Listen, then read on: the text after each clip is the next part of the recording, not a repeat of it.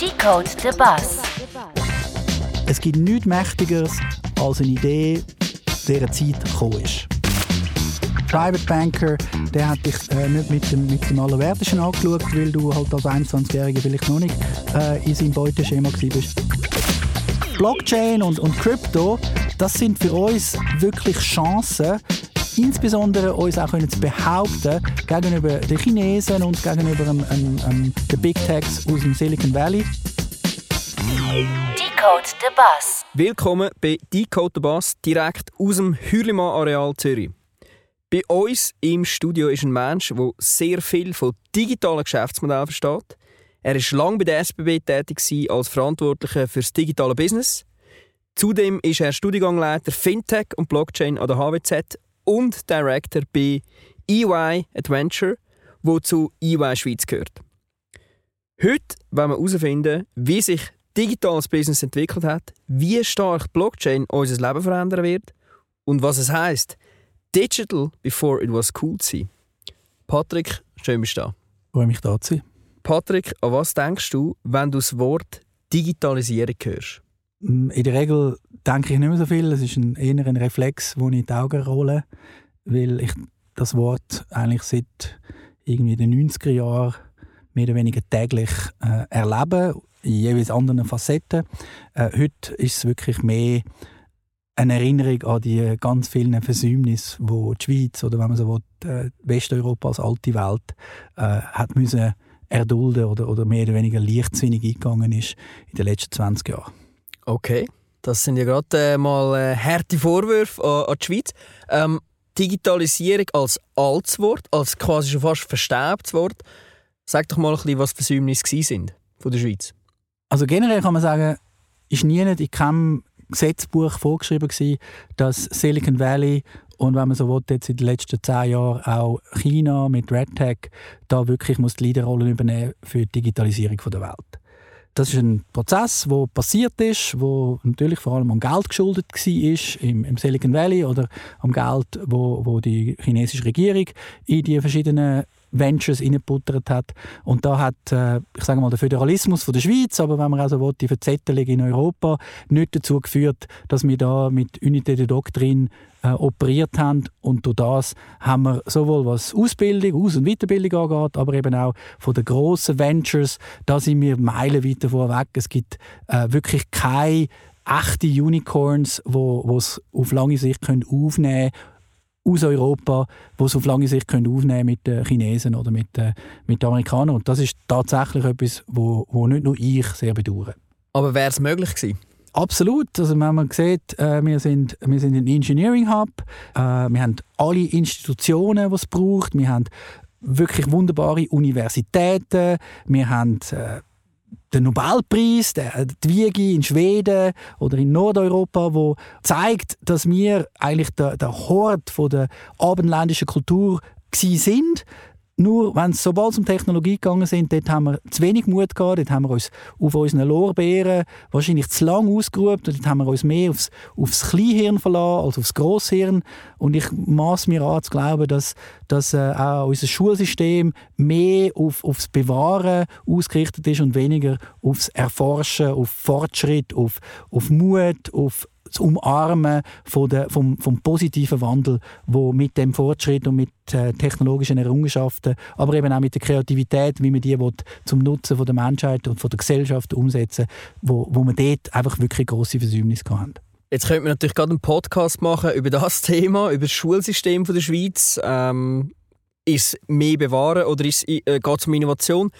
Aber für das haben wir jetzt keine Zeit, sondern reden wir doch über das, was wir noch verändern können. Dort, wo wir noch innovativ sein können. Vielleicht ist es ja das Crypto Valley.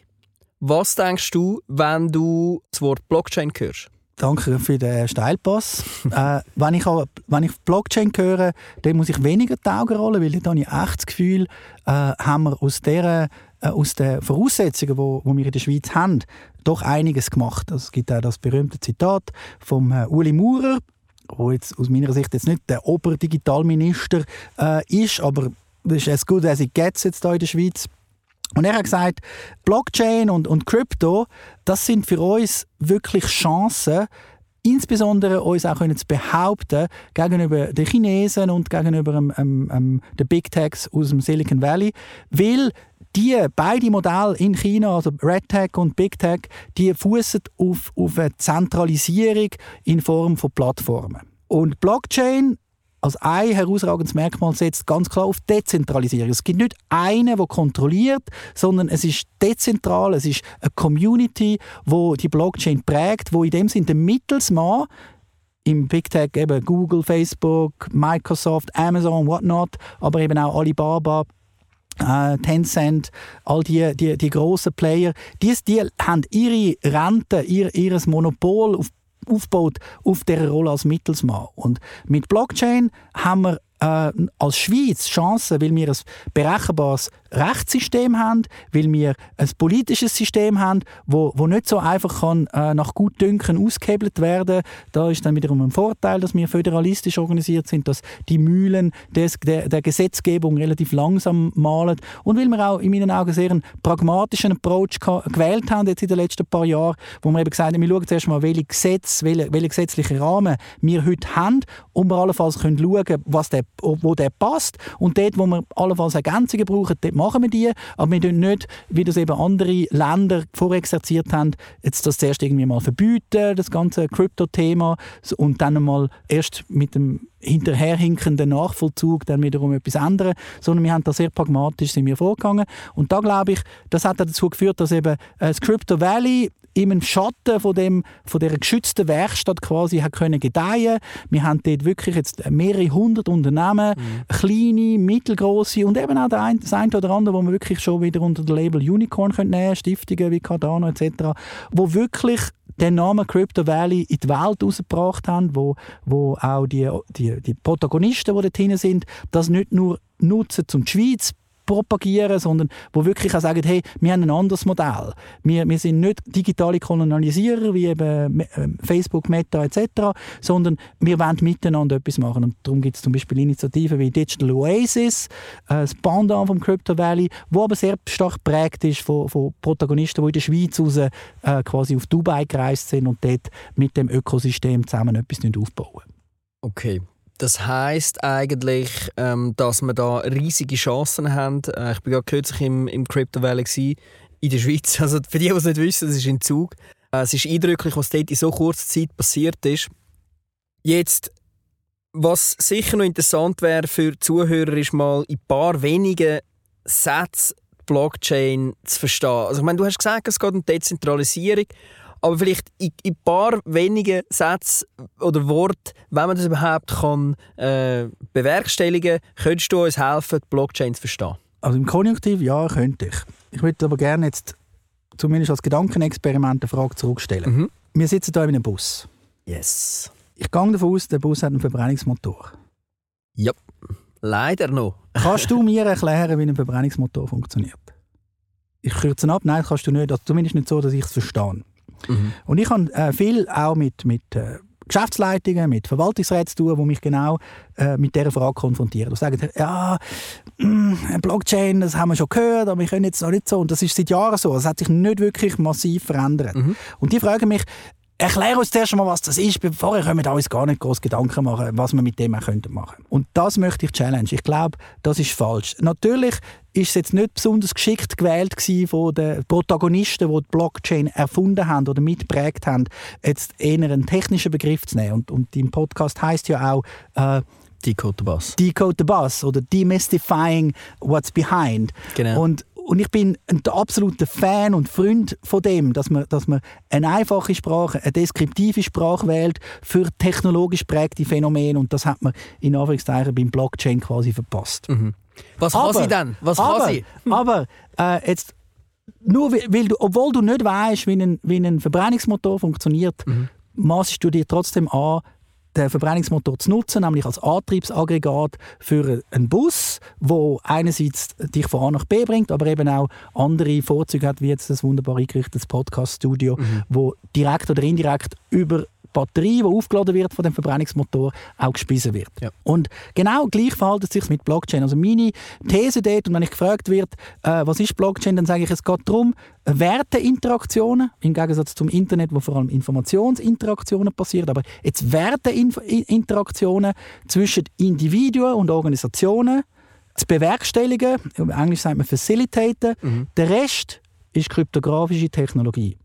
Also der, und das ist Blockchain. Also das Means, die, die, Grundlage, die Infrastruktur, das ist Blockchain. Genauso wie, man, wie Blockchain wiederum basiert auf, auf, der Internet, auf dem Internetprotokoll. Also ohne das Internet wäre auch Blockchain nicht möglich.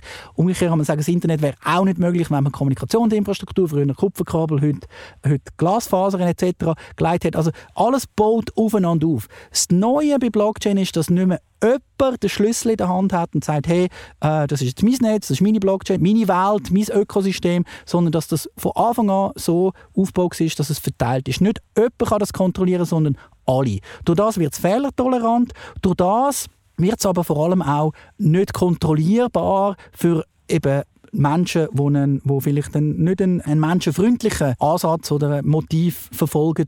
Und durch das ist es wirklich eine Maschine, wenn man so will, wo äh, du hast mir im Vorgespräch äh, gesagt, ja, Blockchain, das heißt ja jetzt quasi, das ist das Zeitalter von Vertra vom Vertrauen. Mhm. Ich würde das sogar challenge und sagen, wir sind das erste Mal in der Lage, über Technologie eine trustless Society zu generieren. Mhm, also das genau. heißt, das Vertrauen, wo, wo ja bei den Menschen extrem, inhärent wichtig ist. Vertrauen in, ist jetzt die Information richtig, will er mich nicht über den Tisch ziehen, äh, will sie mich nicht irgendwie hintergehen, dass das, das etwas zutiefst Menschliches, dass das jetzt mit der Technologie wie nicht mehr so wichtig wird, weil die Technologie dafür sorgt, dass die, die menschlichen Notions, dass die wie abdeckt sind indem dass man eben eine Technologie hat, die kryptografisch gesichert ist. Also jede Einzelinteraktion ist verschlüsselt. Also es kann nicht irgendjemand auf die Informationen, auf die, die Werte, auf die, die Assets zugreifen.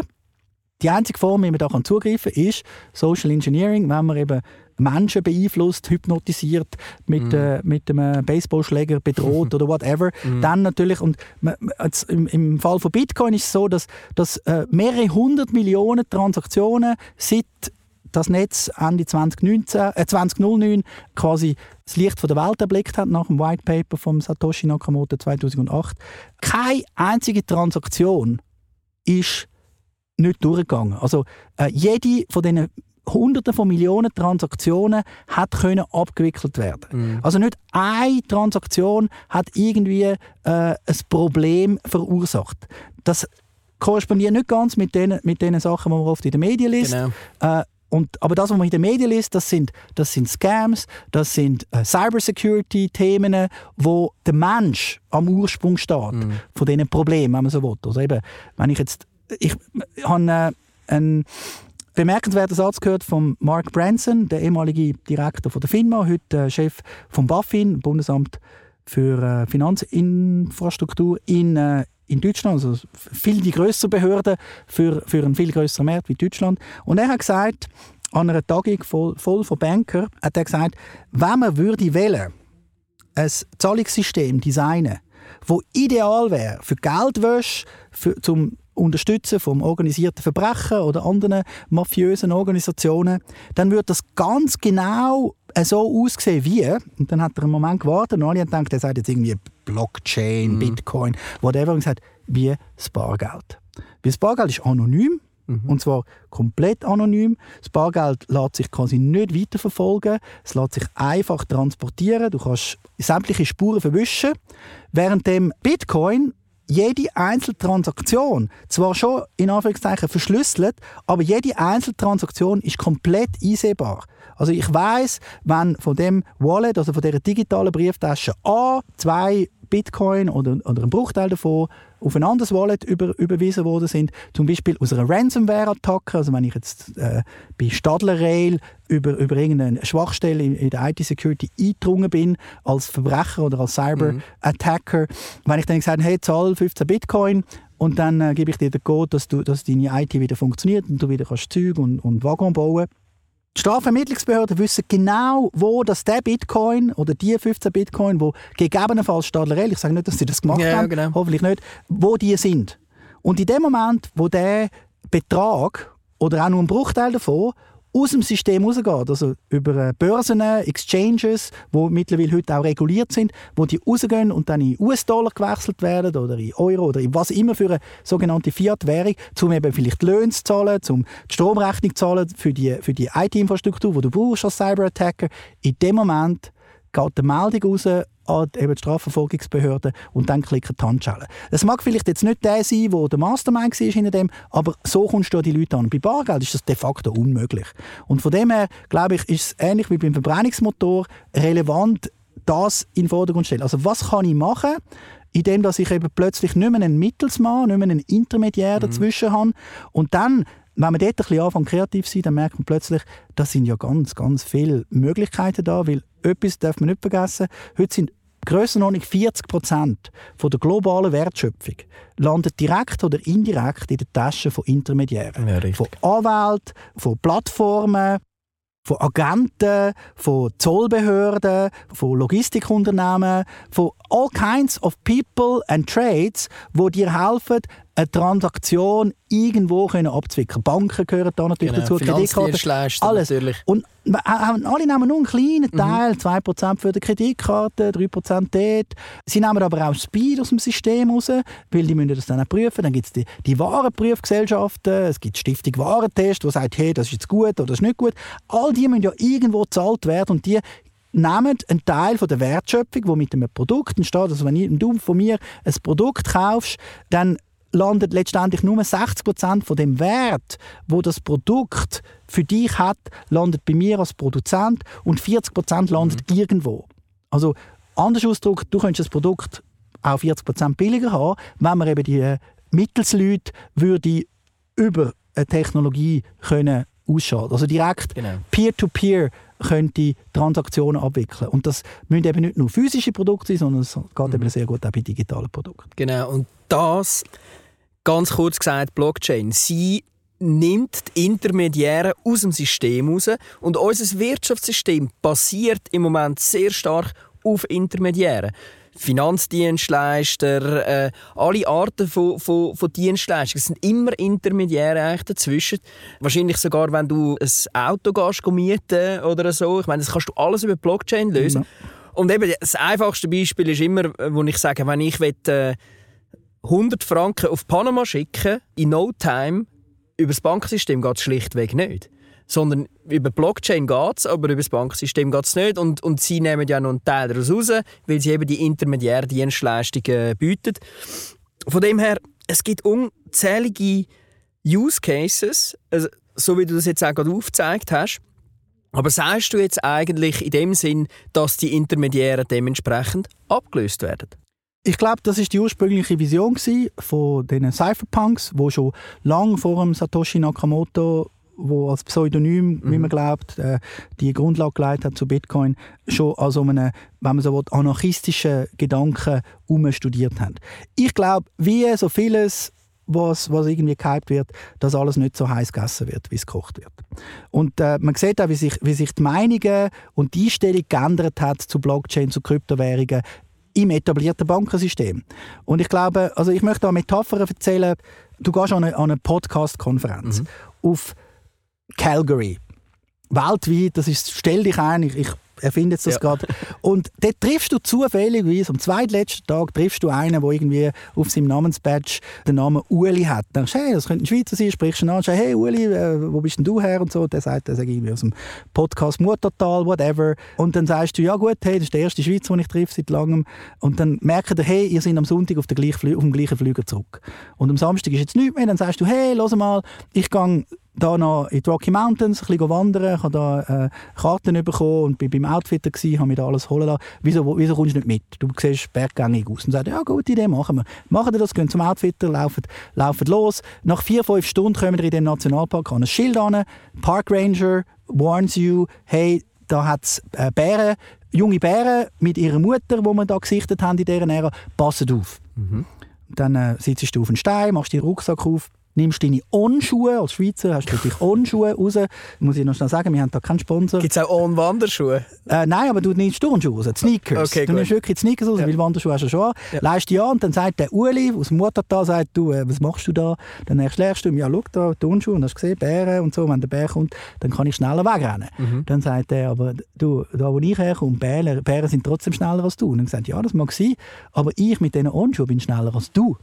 Und genau das ist so die Metapher. Also die Banken, die früher gesagt haben, die, die Intermediäre, die früher gesagt haben, hey, lass uns mit dem Thema uns auseinandersetzen, lass uns lernen, lass uns auch schauen, wenn schon eine Kannibalisierung stattfindet vom Intermediär, dann könnten wir ja dabei sein, wir könnten ja eigene Dienstleistungen aufbauen. Weil man muss sehen, die Intermediäre, die nehmen nicht nur Geld oder vernichtet Wertschöpfung, sondern die bieten ja auch etwas. Also eine Bank verwahrt dein Geld, dass du es nicht musst unter der Matratze haben Eine Bank gibt dir äh, Steuerauszüge, dass du das nicht selber musst äh, validieren und zum Notar gehen etc., wo dann auch wieder ein, ein Intermediär ist. Und wenn man das ein bisschen weiterdenkt, schauen, was ist unsere, unsere Wertschöpfung, was ist das, wo, wo der Kunde parat ist, wert, wert etwas für, für den Wert, den wir ihm ganz zahlen, dann kann man das durchaus auch übertragen in eine Welt, wo eben nicht mehr Intermediäre dominieren, sondern eben dezentral organisiert ist. Und genau das passiert aktuell mit Digital Assets, mit NFTs, mit, äh, aber eben auch Themen, wo, wo wir heute noch gar nicht groß auf dem Zettel haben. Also,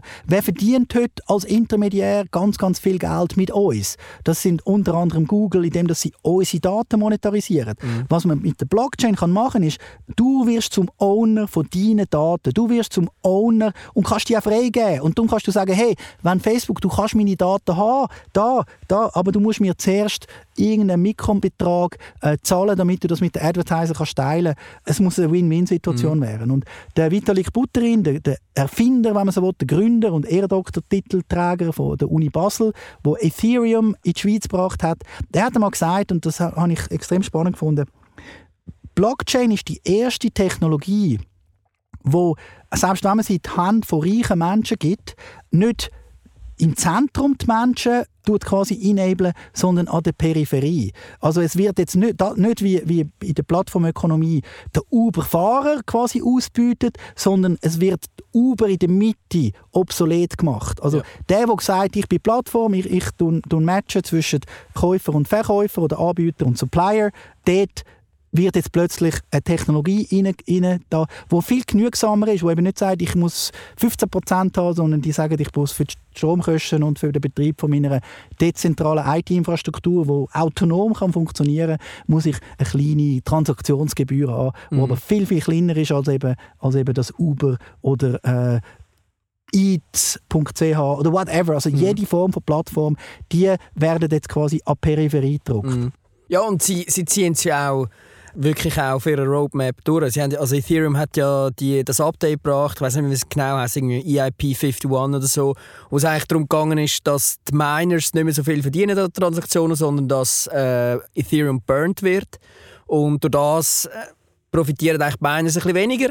Aber die, die Ethereum halten oder staken, profitieren eigentlich mehr, weil schlussendlich äh, der einzelne Coin mehr Wert wird bekommen auf die lange Zeit, weil es halt äh, deflationäre Tendenz dann gibt. Und das ist eigentlich genau die Idee von der Dezentralisierung, oder? dass eigentlich die Gesamtheit profitiert, wenn viel damit gemacht wird. Ich hätte es nicht können besser erklären Schön. ist doch schön, wenn ein absoluter Profi äh, so etwas sagt, aber das ist jetzt einfach Zufall, gewesen, dass ich das gerade gewusst habe. Aber ja, es sind so viele interessante Themen jetzt gerade aufgepoppt. Wie denkst du, wird's oder ich muss es so sagen, ich habe die Prognose gehört, dass bis 2027 über 25% von der globalen Wirtschaftsleistung über Blockchain abgewickelt werden soll. Gemäß äh, Wirtschaftsführer, also die haben das gesagt, global. Ist das realistisch? Also ich habe natürlich auch keine Glaskugel und Mm. mit Prognose ist es, ist es Ja. so eine Sache. Ich bin da selber ein, äh, äh, wenn man so will, das Brennskind. Ich darf aber sagen, dass in Anführungszeichen solche optimistische Prognosen dir viel weniger vor, die Füße werden fallen, als wenn du jetzt, wie das zum Beispiel der Chef von der, von der österreichischen Telekom in den 80er Jahren gesagt hat, wir glauben, das Internet ist ein vorübergehendes Phänomen, wir müssen kein Glasfaserkabel verlegen da in Österreich. So etwas, das geht er immer vor die Füße. Also eine pessimistische Prognose, etwas, ja, das setzt dich nicht durch, da würde ich als Wirtschaftsführer oder überhaupt als Mensch immer, immer aufpassen. Mhm. Eine positive Prognose, das kann durchaus ein Forward-Looking Statement sein. Vielleicht ist es dann halt nicht 2027, dann ist die Technologie noch nicht reif, etc. Der Victor Hugo, der Philosoph von seiner Zeit, der Mega, Megastar, wenn man so will, oder der digitale Vordenker im Mittelalter, der hat gesagt, und das finde ich praktisch jeden dritten Businessplan, der bei einem VC auf dem Tisch landet, es gibt nichts Mächtigeres als eine Idee, dieser Zeit gekommen ist. Mhm. Und ich glaube tatsächlich, die Zeit von der Dezentralisierung, die Zeit von, von Trustless, die Zeit von nicht mehr alle Macht der Intermediäre, die ist tatsächlich reif. Inwieweit das Establishment das zulässt, inwieweit das eben die, die zuerst gemeint, sie würden etwas verlieren, dort offen sind und sagen, ja, gerne, nimm mir da den Kuchen, der da auf dem Tisch liegt und eigentlich mir ist, nimm mir den doch weg. Das mag ich natürlich bezweifeln, das sieht man auch, die, die versuchen zu lobbyieren, die versuchen äh, bei der Gesetzgebung Einfluss zu nehmen etc. Aber die Schlauen, die wissen, über kurz oder lang kannst du mhm. einen Fluss nicht aufhalten.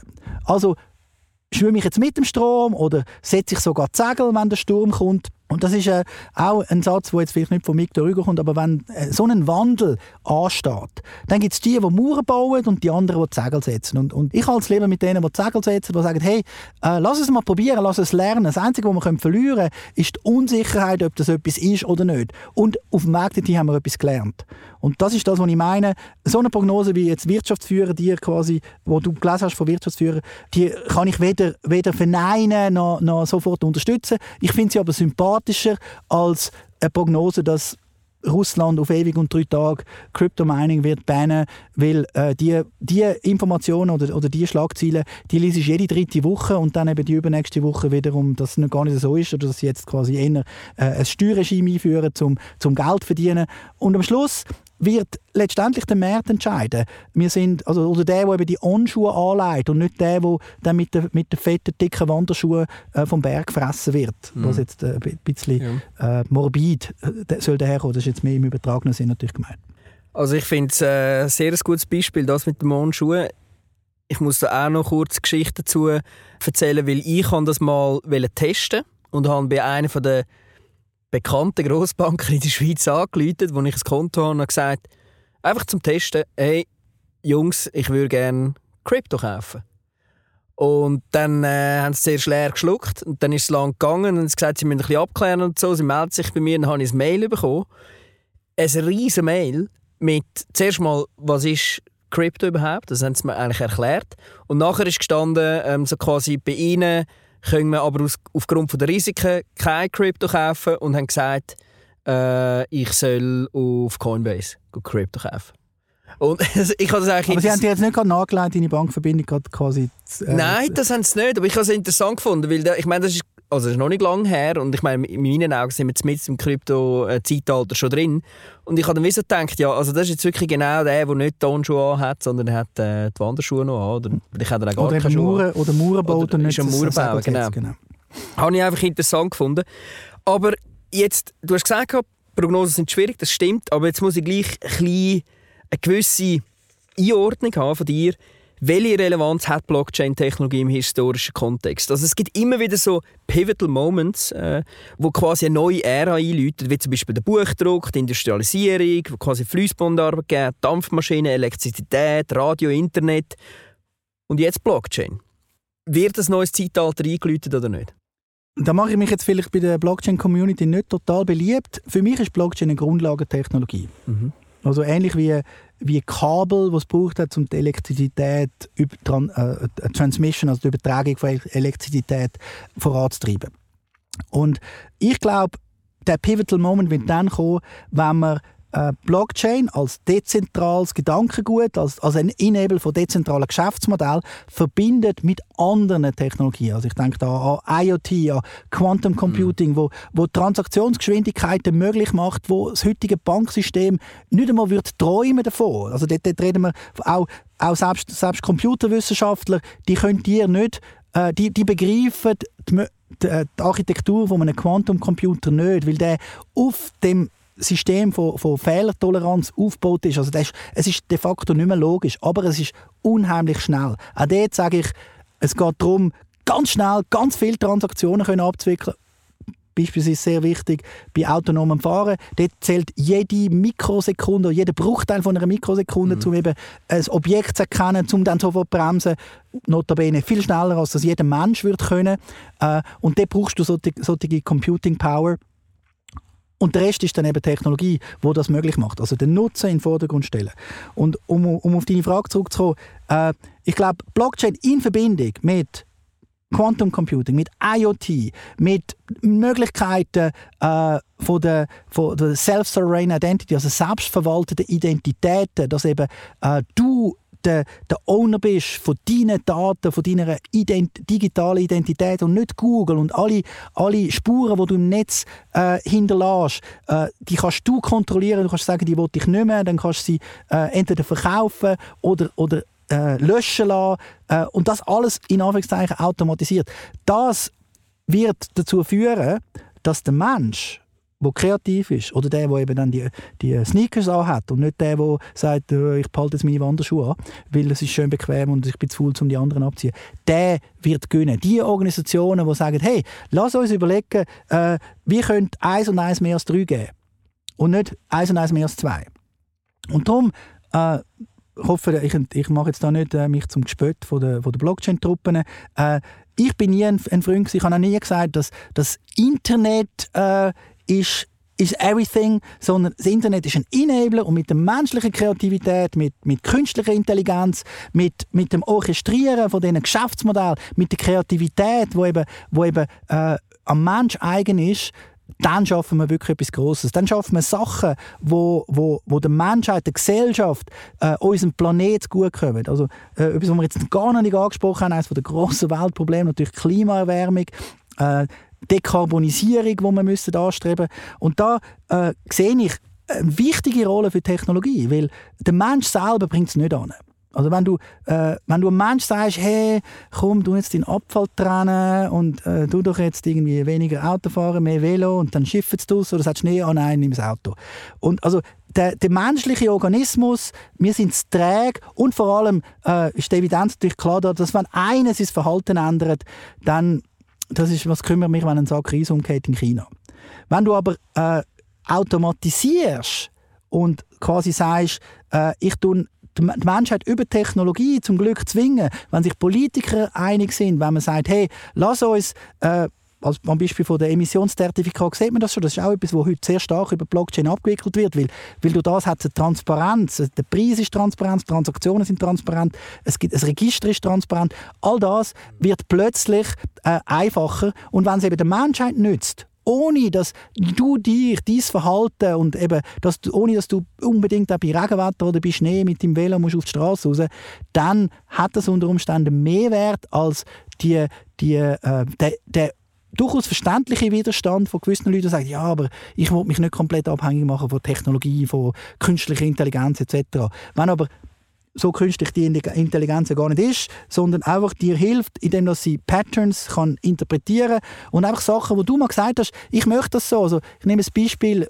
äh, bei Embedded Finance, wenn du äh, meine Tochter ist, ist 21, äh, ein gutes Mädchen, aber die kann mit 21 einfach nicht so viel sparen.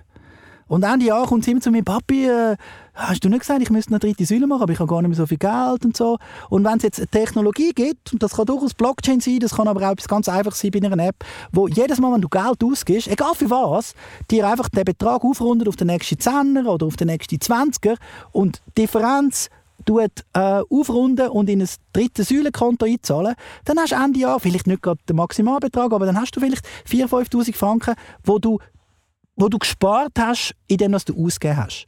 Und das ist, sind für mich so Beispiele, wo, wo, wo man nicht grundsätzlich kann gegen Technologie sein kann, wenn es dir eben hilft, dein Verhalten, ohne dass du aktiv musst daran denken in eine positive Richtung zu verändern. Ja, ich glaube auch, dass Blockchain das ermöglicht und ich glaube vor allem auch, dass jüngere Menschen, Digital Natives, komplett jetzt in das reinrutschen und wir merken es gar nicht wirklich. Also wir, wir, wir merken gar nicht, wie äh, der eigentlich schon um ist.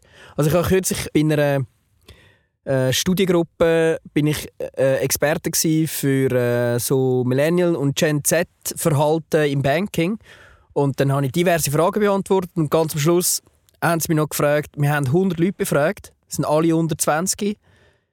Wie viele von diesen Leuten haben schon Krypto? Oder ein Wallet mit Krypto drin? Und nachher habe ich so gedacht, ja, ich gehe jetzt mal ein bisschen höher hin, ich schätze mal 50 Prozent. Sind äh, zwischen 60 und 70 Prozent. Also die Adoption ist riesig.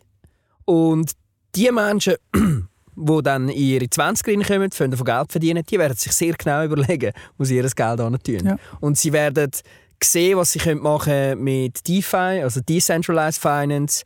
Sie werden sehen, was sie machen können mit Staking. Sie werden diverse Möglichkeiten sehen, nur im Finanzbereich. Das ist jetzt mal nur das, wie man kann, äh, Krypto nutzen Und darum, ich glaube, es ist auch ein Enabler für die individualisierte Gesellschaft, die wir haben, wo Personen können neue Möglichkeiten nutzen können, die wir jetzt gar noch nicht sehen. Aber da wird so viel wird möglich sein wo früher einfach nicht möglich war, weil du immer hast müssen auf die Intermediären zugreifen, die teilweise einfach auch zu teuer waren, oder du bist gar nicht dran angekommen. Oder du bist nicht wichtig für die. Eben ein genau. Private Banker, der hat dich äh, nicht mit, dem, mit seinem Allerwertesten angeschaut, weil du halt als 21-Jähriger vielleicht noch nicht äh, in seinem Beuteschema bist. Was ich glaube, jetzt dort noch zu ergänzen ist, äh, es wird über eine, eine relativ längere Frist wird eine Koexistenz geben. Und die, die es schaffen aus der in Anführungszeichen alten, etablierten Welt Schlüsse zu ziehen und auch äh, Dienstleistungen anzubieten, wo, wo dieser neuen Welt durchaus äh, helfen. Eben mhm. eine, äh, eine Schlüsselverwahrung oder, oder eben auch so Themen, hey, äh, Steuer, Steuer äh, können, können abzuwickeln. All das, das hat einen Wert. Und, und wenn man dort ein niederschwelliges Angebot hat, dann gehört man zu den Gewinnern. Das bedingt aber, dass man sich auch als etablierter Player mit dem muss auseinandersetzt und nicht sich ausruht auf dem, was er hat. Und die Firmen, die wo, wo eben in ihrem Purpose drin haben, äh, wo etwas, wo, wo auf Langfristigkeit fußt, äh, und da gibt es ein paar, die werden zu den Gewinnern gehören. Ich nehme ein Beispiel aus einer komplett anderen Branche. Der der Kerzenhersteller, der 1820 für sich formuliert hat, ich bringe das Licht in die Welt der gehört heute, das ist nachgewiesen, mhm. der, der ist heute einer der grössten Hersteller von LED-Beleuchtungsmitteln. Mhm. Der Kerzenhersteller, der 100 Jahre später angefangen hat und gesagt hat, ich werde einer der schönsten, grössten, besten Kerzenproduzenten, der ist immer noch Kerzenproduzent. Beide haben eine gewisse Existenzberechtigung, aber bei wem hättest du jetzt besser äh, Geld investiert? Ich glaube, beim, äh, beim ersten. Genau. Und ich glaube, wenn wir, wenn wir an dem Punkt sind, wenn wir uns lösen vom Status quo, wenn wir uns lösen vom, vom technologischen Standard, den wir heute haben. Mhm. Ich meine, heute ist für alle Leute ist total selbstverständlich, ja, ja, äh, ich mache E-Banking etc. Das hat vor 25 Jahren noch nicht gegeben. Mhm. Ich hatte in den 90er Jahren mein erstes Handy. Gehabt, bekommen von meinem Arbeitgeber Ericsson, der das Netz gebaut hat in der Schweiz. Also das ist ein, das ist ein Fringe-Benefit gewesen. Das Wort hat man dort noch nicht gekannt. Äh, ich habe sonst nichts bekommen, aber das Handy haben sie mir gegeben mit Abonnement. Dann habe ich das mit umgetragen und dann bin ich angepöbelt worden von den Menschen. Und ich habe gesagt, man will da schon die ganze Zeit äh, äh, erreichbar sein und was und dann noch Nachrichten schicken. Also das ist ja wohl der Gipfel, da reden ja gar nicht mehr miteinander. Und ich habe vor ein paar Jahre eine Klassenzusammenkunft gehabt aus meinem Studium. Und in, meinem, und in dem Studium äh, hatte ich das Telefon auch schon gehabt. Und dann haben die mich auch abgehört. Also, das will doch niemand. Und ich bin wirklich der Erste gewesen und nach ein paar Jahren immer noch nur einer von drei, vier. Und alle haben gesagt, äh, das wollte ich nicht. Und wir reden 90er Jahre, wir reden yeah. jetzt nicht irgendwie 50er Jahre. äh, und dann ich mal, bin ich mal aufgestanden und gesagt, hey, äh, kann ich schnell fragen, hat irgendjemand von euch da ein Handy oder ein Smartphone? Dann haben alle die Hände aufgehoben mhm. und gesagt, hey, wenn ihr das, wenn ihr immer erreichbar seid, ich habe mir das natürlich noch äh, sehr präsent gewesen, wenn du da gemobbt wirst, oder? Äh, und und so, das geht immer weiter. Es gibt, es gibt tausende von Beispielen. Als ich 2006 bei der SB angefangen habe, habe ich zusammen mit meinem Mentor gesagt, bin ich von Geschäftsleitung angestanden und gesagt, wir möchten gerne einen Billetautomat und äh, de, de, das Kursbuch möchten wir gerne aufs Handy bringen. Dann haben die gesagt, also, was ist jetzt das? jetzt haben wir doch gerade jetzt die, die Schalterhalle neu mit Mahagoni-Taffen und whatever und jetzt haben wir das Hausbuch gerade neu gedruckt und da, da ist doch so viel Liebe drin. Wer will das schon? Und natürlich ist es nicht über Nacht gegangen, aber wir haben festgehalten und wir sind zwei, dreimal auf die Schnur gefallen und es hat nicht sauber funktioniert. Und erst, als Steve Jobs dann irgendwie Wind bekommen hat davor, dass wir da so etwas gemacht haben und er gesagt hey, denen fehlt das, äh, das Distributionsmedium, dann hat er den, den, den App Store erfunden. Erst dann ist es wirklich aufgegangen. Heute hat es 12, 13 Millionen Downloads von der App. Äh, die Mehrheit von allen Tickets, die heute gekauft werden auf dem, auf dem ÖV-Netz in der Schweiz, laufen über die Plattformen. Das heißt nicht, dass alles perfekt ist, weil jede Feld-, Wald- und Wiesenbahn, jede Buslinie im Murtertal findet ich mache auch eine App, das ist dann wiederum der Föderalismus, wo ich finde, der könnte man unter Umständen auch mal ein bisschen zurückschützen. Aber Biet, am Schluss ist der Fortschritt sobald er einen Nutzen stiftet bei den Menschen, ist der Fortschritt nicht mehr aufzuhalten. Und ich glaube, wir als Gesellschaft, als Schweiz, müssen wieder dort ankommen, dass wir Fortschritt als etwas Positives anschauen und nicht nur mit Angst und Missgunst und Neid und «Ah, da muss ich mich ja verändern», mit dem so begegnen, sondern dass man sagt «Hey, let's, let's explore, lass, lass uns lernen, lass uns vielleicht da und dort einmal die Nase anschlagen und dann schauen, äh, ob uns auch eine schräge Nase im Gesicht äh, vielleicht sogar eine andere Form von Schatten spendet, dann hast du plötzlich an einem Ecke keinen Sonnenbrand mehr, whatever, also einfach das Positive rausnehmen, das mit der Nase jetzt gerade erfunden. Ja. Ist Föderalismus nicht auch eine Form von Dezentralisierung? Komplett. Danke, dass du mich auf den Widerspruch äh, hinweisest. Genau. Trotzdem ist der aber nicht von der Community quasi kontrolliert, sondern er ist von, einer, von, von, einer, von einer Verfassung, von einer, von einer Instanz letztendlich kontrolliert. Aber das ist und, und das darf man nicht vergessen, das ist das, was der, der, zumindest der Redenschreiber von Uli Maurer wahrscheinlich gemeint hat. Wir haben durch den Föderalismus eine super coole Voraussetzung geschaffen, um eben Dezentralisierung auch äh, zu verstehen und zu leben. Und darum ist, ist Crypto Valley eben das Crypto Valley und nicht irgendwo in, äh, in einem autori autoritären oder autokratischen Regime, irgendwo in einer Diktatur in Afrika oder, oder äh, im, im Ostblock. Mm. Also immer wenn ich etwas über äh, Crypto schaue oder lese und ich lese vom Crypto Valley, bin ich eigentlich immer stolz darauf, dass das äh, in der Schweiz ist. Ich finde es voll geil.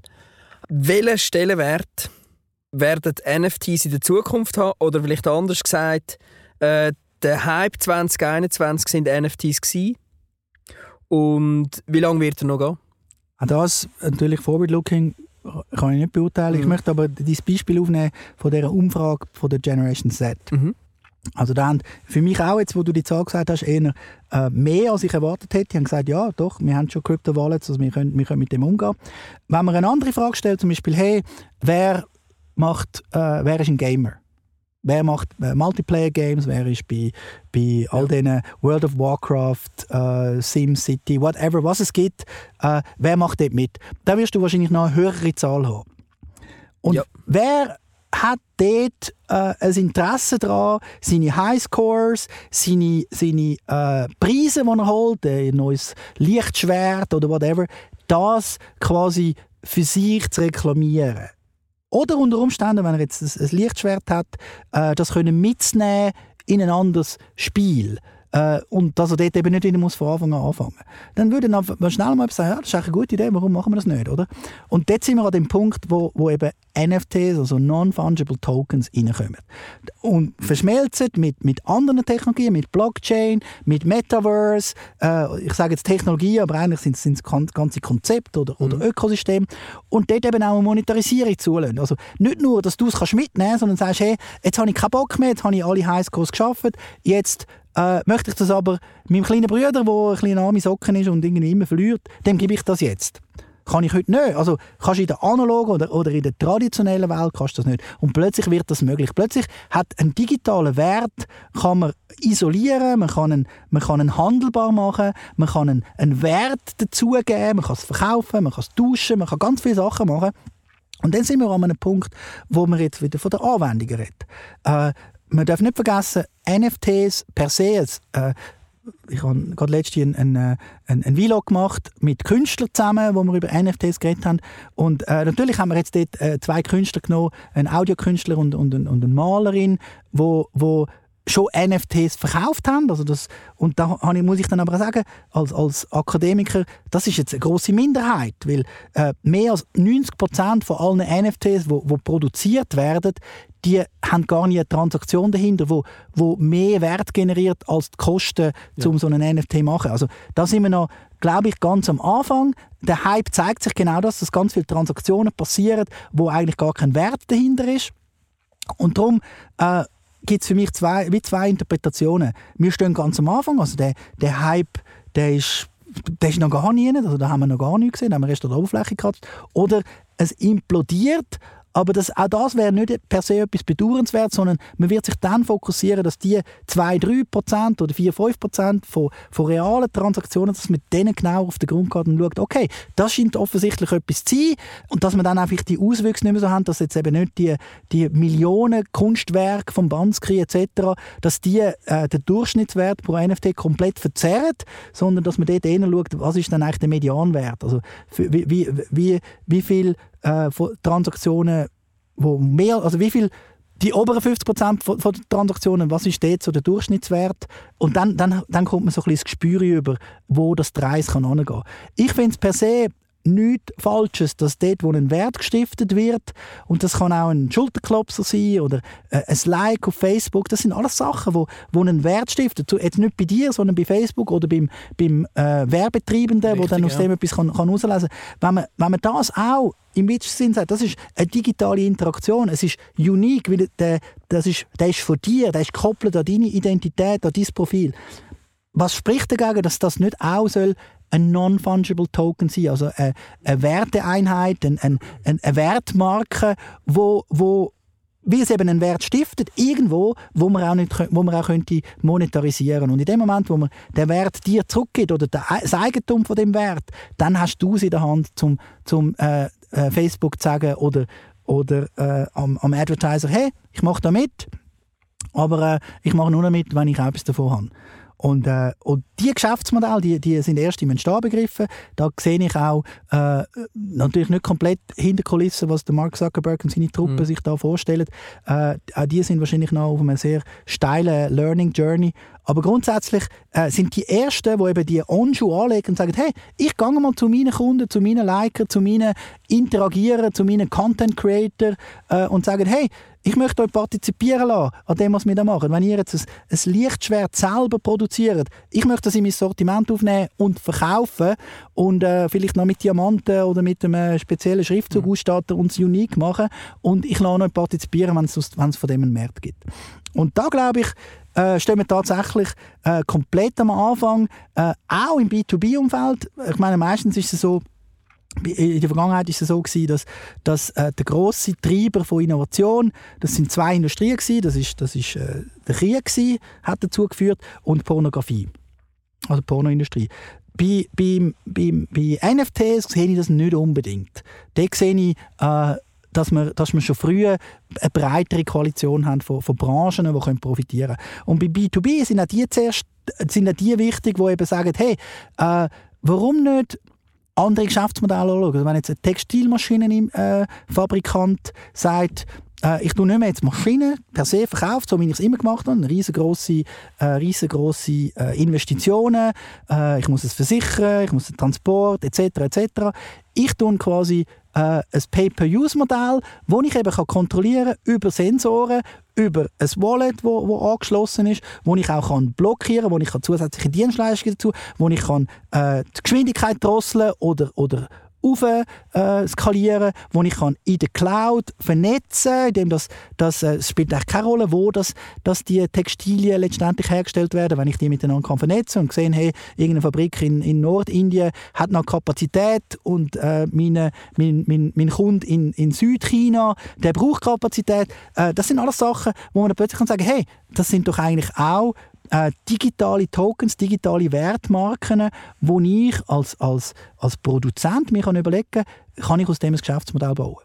Ich sage nicht, dass das heute schon passiert, mhm. aber es zeigt so ein bisschen, äh, in dem Moment, wo wir, wo wir das Grosshirn aktivieren und, und das Kleinhirn, wo, wo dafür verantwortlich ist, dass dein Energiehaushalt total gut gemanagt ist, weil du musst nicht mehr überlegen, oh, ich muss jetzt schnaufen, oh, ich muss jetzt beim Autofahren, äh, ich muss schalten. Das sind alles Reflexe, wo, wo im Kleinhirn abgeleitet sind, um eben möglichst wenig Energie aus deinem Körper müssen rausfließen zu lassen. Und in dem Moment, wo du kreativ wirst, dort, dort fangen es an, sich die Synapsen miteinander zu vernetzen. Dort musst du an neue Lösungen denken. Das ist das, wenn plötzlich Gefahr kommt, eine Situation, wo du dich nicht, nicht äh, darauf eingestellt hast. Und ich würde mir wünschen, dass die Gefahr eben nicht schon total real vor uns muss stehen dem, mit dem Insolvenzverwalter, sondern dass wir äh, lernen, uns früher zu überlegen, vielleicht auch im, im geschützten, hey, lass uns doch mal äh, gewisse Sachen anschauen, gewisse Technologieströmungen miteinander vernetzen, mal laut denken, Analogien suchen aus anderen Branchen. Was könnte bedeuten? Lass uns vielleicht mal unseren Kunden fragen, was, was eigentlich seine Painpoints sind, beobachten und dann zurückgehen und sagen, hey, was kann man mit Dezentralisierung, was kann man mit IoT, was kann man mit der Vernetzung von beidem, was kann man mit NFTs, was kann man damit, dass jedes digitale Objekt auch ein Portemonnaie hat, das Digital Wallet. Was könnte man damit machen? Also als Beispiel eben, kann ich die Einstiegshürde zum Kauf von einem Auto kann ich das senken, indem dass ich äh, ganz viele Themen kann quasi monetarisieren, dann wenn ich es brauche. I don't mhm. know. Yeah. Also äh, all, oder, oder auch, äh, ich sage jetzt weiterdenkt, die, die bidirektionale äh, Batteriespeicherfunktionalität der Autos, die wären, wenn man das, das würde weiterdenken, könnte es ein, ein Schlüssel sein, zum Beispiel für die Energieautarkie äh, in der Schweiz oder Autonomie in der Schweiz, indem dass man sagt, hey, wir haben auf unserem Garagendach äh, äh, mittlerweile recht günstig produzierbare äh, äh, Photovoltaikanlagen, die, die lädt all das, was wir an Batterien haben, auf insbesondere das Auto. Und am Abend, wenn das Auto nicht mehr gebraucht wird und in der Garage steht, dann gibt die Batterie wiederum Strom. Und zwar nicht Strom zum Autofahren, sondern sie gibt sie wieder ab, zurück äh, dort, wo eben keine Sonnenenergie reinkommt, ja. weil es eben Nacht ist. Und all das, das kann man heute technologisch abbilden, man kann es einspeisen, man kann ein Netz äh, eben auch mit anderen Anbietern, mit anderen Solardächern, mit, das, das kann man alles konstruieren, mit dem Grosshirn. Also dem Moment, wo eine oder eine Firma oder eine Organisation angeht, und das kann durchaus auch jemand sein aus der alten Welt, eine, äh, eine ehemalige Elektrizitätsfirma, wo sich genau die Gedanken macht, sagt, hey, es geht eben nicht darum, oder wie der, der, der Kerzenhersteller, ich bringe Licht in die Welt und der wandert dann von Kerzen zu, zu LED mit noch zwei, drei Abzweigungen links und rechts. Mhm. Wenn wir das im Vordergrund haben, dann werden wir kreativ, dann haben wir die Chance, Technologie eben nicht als, als äh, etwas Gefährliches, also etwas, was wir nicht wollen und oh nein, fliegende Auto oder whatever. Mhm. Äh, wir haben ganz viele Sachen, also wenn du, wenn du heute mit der Zeitreise würdest 100 Jahre zurückgehen und äh, den Leuten sagen, dass wir heute auf einem Bildschirm äh, Cyberschwert haben, wo Leute dafür Geld zahlen, dann ist das wahrscheinlich für jemanden, der vor 100 Jahren gelebt hat, der wird sagen, hä? Was, was ist das für ein Scheiß? Ja. Und das müssen wir aushalten. Genau, die Wertvorstellungen haben sich natürlich auch sehr stark verändert, was, was für dich persönlich einen Wert hat. Du hast ja selber auch, du sagst von dir selber auch, du bist ein Digital before it was cool, oder? Also das heißt eigentlich früher ist wie so man, man hat eigentlich eher so Ressentiments gegenüber digital. Also quasi, es ist eigentlich, äh, eben, wir, wir, wir halten lieber Sachen alles ein bisschen beim Alten und jetzt mittlerweile ist es natürlich mega cool, wenn man möglichst digital unterwegs ist. Noch kurz zu EY Adventure. Was macht ihr genau? Was, was ist äh, eure, euer Einsatzgebiet?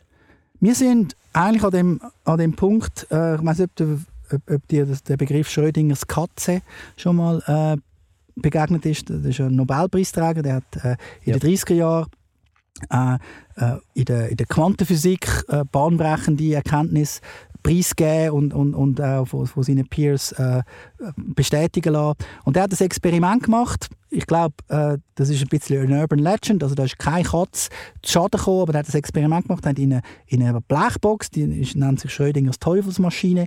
Dort hat er äh, radioaktives Material rein da, ein kleine, kleine Klumpen radioaktives Material, ein Gigazeller und an dem Gigazeller hat es einen, einen kleinen Hammer gehabt, wo wo äh, oberhalb von einer kleinen Glasampulle war und in dieser Glasampulle hat es Blausäure gehabt, bekanntlich tödlich, wenn die ausströmt und er hat äh, virtuell quasi, also für um das Experiment können, können, äh, als Metapher darstellen, hat er eine Katze in die Box da. Die, Katze zu, äh, die, die, die Kiste zugetan, die Box. Und dann hat er behauptet und, und bewiesen, dass, weil eben Radioaktivität äh, fluktuierende Zustände hat, kann man nicht mit Sicherheit sagen, ob jetzt der Gigazähler schon ausgeschlagen hat oder nicht. Also ist die Katze, die da innen ist, hat zwei Zustände. Sie ist einerseits tot, aber sie ist gleichzeitig lebendig. Und genauso verhält sich zum Beispiel mit digitalen Transformationsstrategien. Die sind, solange es Strategien sind, sind sie entweder gut oder vielleicht nicht so gut. Aber sie sind in dem Sinn... Du weißt es nicht. Du weißt es nicht, ja. es ist immer noch in dieser Box. Genau. Und die Rolle von, von EY Adventure, also wir gehen raus und machen. Also wir helfen zu machen, wir facilitaten, wir machen äh, Ventures, darum kommt das von Venture, also Venture Building, äh, das kann äh, das müssen eben nicht nur Startups sein. Wir nehmen mhm. zwar äh, das Gedankengut von Startups, Lean Startup, mit, mit wenig viel machen, mit wenig schnell vorwärts kommen, mit wenig direkt interagieren mit den Kunden, mit, mit Prototypen, mit Pre-to-Typing, also bevor man überhaupt irgendetwas Technisches bastelt, eben mit, mit Karten etc., mit, mit, mit, mit, mit User Journeys schaffen und wir helfen unseren Kunden, mittelständische Unternehmen, größere Unternehmen anders zu denken, andere Geschäftsmodelle zu evaluieren, auch zu orchestrieren, zu verbinden miteinander, also nicht nur neue Sachen zu machen, sondern vielleicht auch anders anzuordnen. Und da gibt es ein paar Beispiele. Also ich hab, wir haben zum Beispiel einen Kunden, einen Zündkerzenhersteller. Der äh, ist super in dem, was er macht. Zündkerzen, das Beste, hat total coole Keramikkompetenz. Die besten Zündkerzen, die man sich mhm. vorstellen kann. Ja. Ich habe es heute ein bisschen mit den Kerzen. äh, jetzt ist dummerweise für den ist jetzt ein totaler Elektroboom. Und ein Elektroauto braucht keine Zündkerzen. Zündkerzen sind, gehören zu der Ära der Verbrennungsmotoren. Was macht er jetzt? Also er braucht neue Produkte, der braucht neue Geschäftsmodelle, der braucht vielleicht aber auch nur schon eine andere Geschichte, um seinen, seinen Mitarbeitenden, seinen, seinen Investoren wieder den Glauben zurückzugeben, dass, dass die, die einst mal grosse, stolze Firma, ja. Marktführer in ihrem Segment, dass die überlebensfähig ist.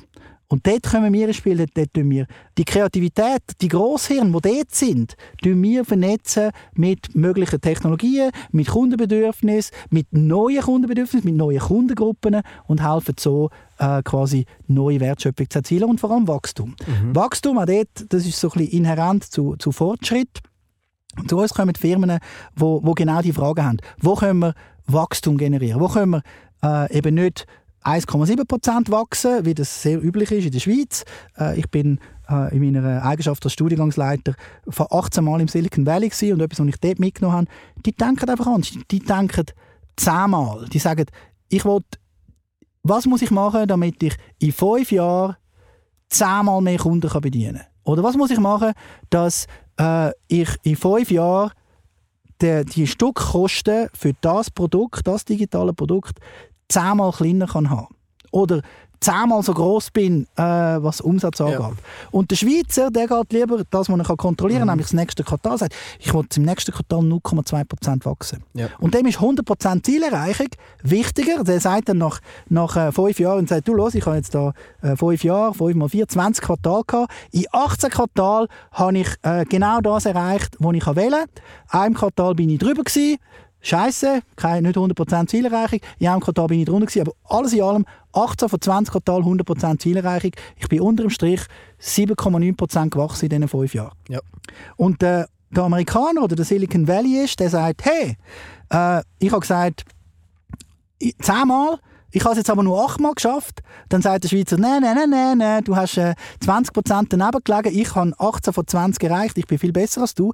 Aber er hat eben erst nicht um 7,9% gewachsen, sondern um 800% anstatt um 1000 Prozent. Und das ist immer besser, weil, weil vielleicht findest du dann eben links und rechts auch noch Möglichkeiten, wo du kannst wachsen kannst, wo du kannst Sachen äh, erreichen. Und der, der, das ist so der Weg, wo, wo über, über die, das Startup-Mindset, über den Growth-Mindset, aber vor allem eben auch über, über Tool-Kompetenz, dass wir, wir haben eigentlich äh, den ganzen Werkzeugkoffer von Startups haben wir, wo wir, wo wir auftun, wo wir teilen, wo wir, wo wir die Leute bei den Kunden, die Kunden selber, also auch, auch denen ihre Kunden mitnehmen auf die Reise und gemeinsam mit ihnen äh, neue Produkte, neue Erfahrungen, neue Erlebnisse schaffen, die unter dem Strich äh, eben den Unternehmen, die wir haben, die laufen dann quasi nach diesem Mandat raus und die haben dann eben die On-Schuhe an mhm. oder, oder Adidas oder whatever, also wir sind ja da von niemandem gesponsert. Mhm. Äh, und die sind dann eben schneller als die, die eben immer noch mit ihrem, mit ihrem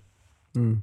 Alten Mindset, mit ihrem Traditional Mindset unterwegs sind. Eben, ich stelle mir das so vor wie äh, das ist ein grosser Dampfer, der unterwegs ist und dann kommen ihr und äh, bauen quasi ein kleines Schnellbötchen und gehen mit dem entdecken, neue Möglichkeiten äh, eruieren und dann wirklich auch mehr Umsatz generieren am Schluss des Tages.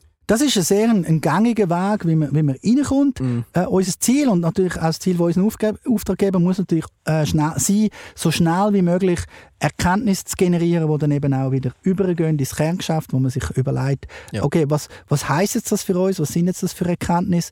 Das beim, Im Fall von einem Zündkerzenhersteller ist das dann vielleicht wirklich eher ein, ein Greenfield-Geschäft, wo man dann einfach versucht, eine Brücke zu bauen zu den Kompetenzen, die da sind. Aber grundsätzlich äh, geht es natürlich schon darum, die Überlebensfähigkeit und ein Stück weit auch den Fortschrittsglauben äh, zu stärken in diesen, in Unternehmen. Und mit dem auch ein Narrativ zu entwickeln, das dann wieder auf einzahlt, auf Employer Branding, weil äh, Fachkräftemangel, äh, das ist nicht mehr ein Hirngespinst. Ich habe gerade heute gelesen, äh, ein Zitat von einem Minister in Deutschland, äh, der gesagt hat, äh, wir werden in ein paar Jahren nicht mehr von Arbeitslosigkeit als Problem reden, sondern von Arbeiterlosigkeit, weil wir schlicht und einfach keine mehr haben. Äh, nämlich Arbeiter. Und auch das ist, ist mit das Thema Wachstum, ein Narrativ, ein neues Produkt, besser, zufriedenere Kunden, neue Kundengruppen, neue Anwendungsgebiete für etwas, wo man vorher nicht gedacht hat, dass man das auch könnte machen.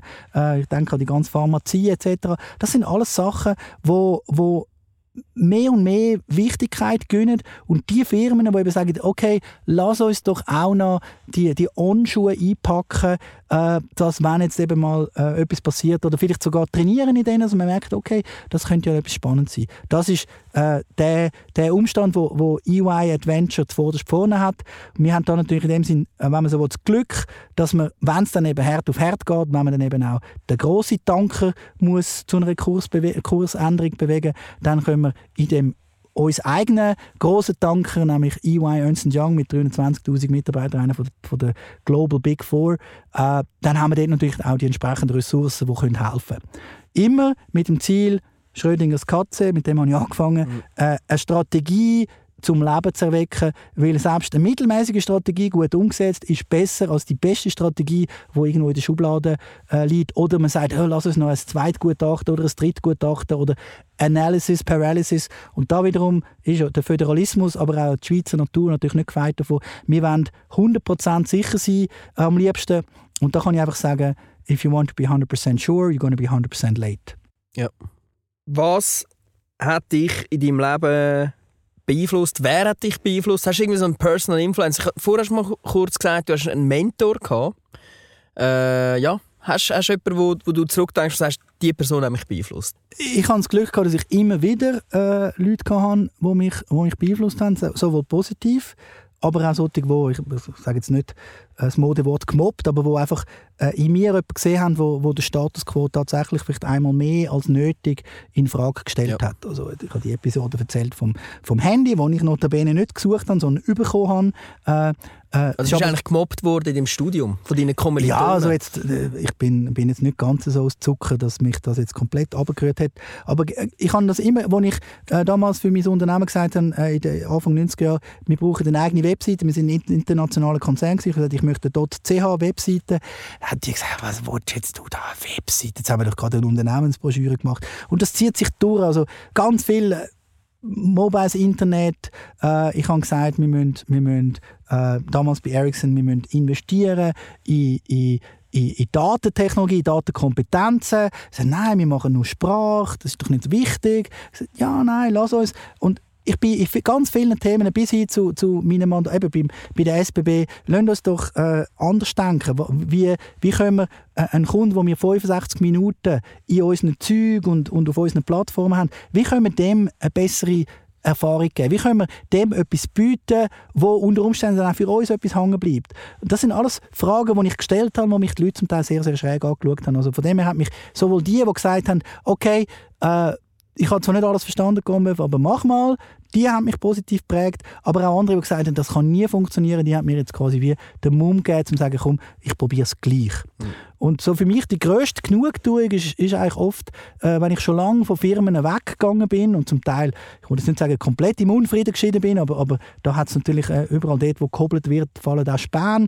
Äh, das würde ich auch da offen sagen und allen draussen, die jetzt vielleicht zuhören, Mut machen. Äh, das ist kein Beibruch, wenn ihr mal äh, mit einem Chef euch überworfen habt oder mit einem Team und dann an einen anderen Ort geht oder an einen anderen Ort müsst gehen. Das ist immer, immer wenn eine Tür zugeht, gehen andere auf und das sind auch Chancen. Aber selbst steht, wo, wo vielleicht Türen zugeschletzt worden sind. Äh, für mich grosse Genugtuung, das habe ich jetzt in den letzten paar Jahren ein paar Mal erlebt, wo dann Leute, alte Kollegen gesagt haben, hey, ich bin gerade letztes Jahr in einer Sitzung gewesen, da hat einer deinen Namen erwähnt, ich bin schon drei, vier Jahre weg gewesen, und einer hat gesagt, hey, aber das ist im Fall etwas gewesen, das hat uns der Gombeuf damals so gesagt. Und jetzt sind wir an dem Punkt. Also so, mein Learning ist, vielleicht auch ein bisschen gepaart mit einer gewissen Altersmilde, gibt den Leuten manchmal gleich noch ein bisschen mehr Zeit, mach nochmal eine extra Runde, versuche noch Metaphern mehr äh, einzubauen, um einfach äh, deinen Standpunkt so klar wie möglich zu behalten. Wenn sie es dann immer noch nicht verstehen, mach es gleich, aber gib ihnen zumindest noch eine zweite, wenn es und sogar noch eine dritte Chance. Und dann kann sich vielleicht der, der Prozess, dass das halt erst drei Jahre später sagen, ja, vielleicht hat er gleich recht gehabt, äh, dass sich der vielleicht ein bisschen verkürzt. Und wer hat dich dann positiv beeinflusst? Also das sind eben Leute, die wo, wo, wo mich geglaubt haben. Jetzt Im Fall von der SBB ist es damals äh, mein Chef gewesen, der ist heute CEO. Also ja. oft, ich will nicht sagen, dass das ein Rezept ist, an mich zu glauben und dann wirst du CEO. Äh, aber er ist dann nachher weggegangen, der Vincent Ducro von der, von der SBB, mhm. hat, äh, hat äh, verschiedene andere Erfahrungen gemacht, ist aber dort schon ein wunderbarer Leader gewesen und der ist jetzt heute zurückgekommen als, als äh, oder vor, vor eineinhalb Jahren zurückgekommen als SBB-Chef, als CEO, äh, macht einen super, super Job, hat äh, natürlich ganz schwierige Monate. Er ist quasi gekommen, wo die Pandemie angefangen hat oder wo die Pandemie in Full Swing war. Äh, das ist sicher ein Mentor gewesen. Dann kann ich mit gutem Gewissen sagen, äh, mein heutiger Chef, wo, wo Adventure Schweiz aufgebaut hat, äh, wo, wo auch parat ist, äh, mir in Anführungszeichen Zeit zu geben, äh, überhaupt jetzt da in einen, in einen Podcast reinzusitzen, anstatt äh, das zu machen, was eigentlich in meiner Jobbeschreibung steht. Äh, das sind alles Leute, die, die dir gewisse Freiheiten geben, die, die an dich glauben, die aber auch parat sind, wenn du mal auf, aufs Maul gehst, äh, dir aufhelfen und, und dann nicht dich zusammenschießen, warum bist du jetzt umgekehrt, sondern dich fragen, was hast du daraus gelernt. Mhm. Und das sind so, äh, ich glaube, die Menschen, die die Schweiz oder auch jeder, jeder braucht in seinem Leben als, als Mentor, also jemand, wo, wo, wo dir den Glauben gibt, dass du eben auch kannst Sachen mit dem Grosshirn anstellen und nicht nur musst funktionieren. Sehr schön. Was ist eigentlich äh, Gombeuf für einen Namen? Gombeuf ist, äh, danke, dass du das fragst, hast du übrigens sehr gut ausgesprochen. Das ist alter französischer Adel äh, aus der Auvergne, äh, leider auch verarmt. Oh, das tut mir jetzt leid. Ja, das äh, ist auch abgebracht. ja, das kennen wir ja halt in der Schweiz nicht, oder? Der, der Adelsstatus. Von dem her, äh, wenn wir schon einen Adligen haben, dann muss er schon fast ein Verarmter sein, weil sonst, äh, sonst haben wir einfach zu wenig, oder? Genau. Äh, es war extrem spannend. Gewesen. Was sind deine persönlichen Ziele noch für dein Arbeitsleben? Oder auch sonst? Gut, das wäre jetzt allein nochmal ein, ein stündiger Podcast. Äh, ich glaube, ich möchte an, an etwas arbeiten, wo, wo so ein bisschen dem, äh, dem Ikigai-Modell entspricht. Ikigai kommt äh, aus Japan, äh, vier Kreise. Äh, was, ich, was, was, was gefällt mir? Also, what do I love? Was kann ich gut?